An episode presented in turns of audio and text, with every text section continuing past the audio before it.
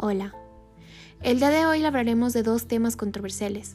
¿Por qué el aborto debe de ser legal y por qué la eutanasia debe de ser legal?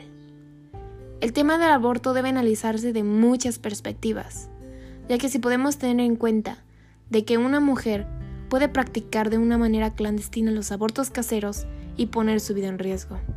También podemos tomar en cuenta que los argumentos en contra del aborto son debieron de cuidarse. Pero bueno, la educación sexual que recibimos es insuficiente y llena de tabúes, sobre todo para las mujeres.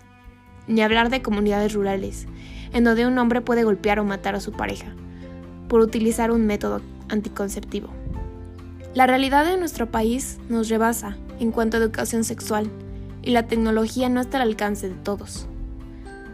Muchas mujeres que acuden a practicar este tipo de abortos son madres de familia que debido a las duras condiciones de. Ahora hablaremos de la eutanasia. La muerte es muy subjetiva. Estamos rodeados de muchos valores y posturas. Pero la verdad es que la eutanasia no es lo que muchos dicen. Una postura pro muerte. Es una postura pro vida.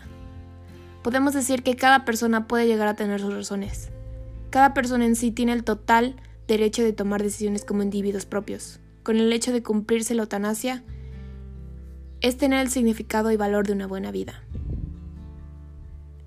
Ellos mismos, como individuos, tomando la decisión de que ellos sientan correcta. Para ello necesitan la asistencia de un médico. La muerte nunca va a ser una gloria para nadie, pero lo vemos de una manera muy siniestra.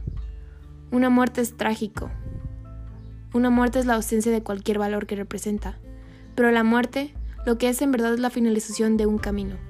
Hay cosas que no podemos controlar, pero, pero las decisiones que podemos tomar, como siempre, ha tomado decisiones el ser humano.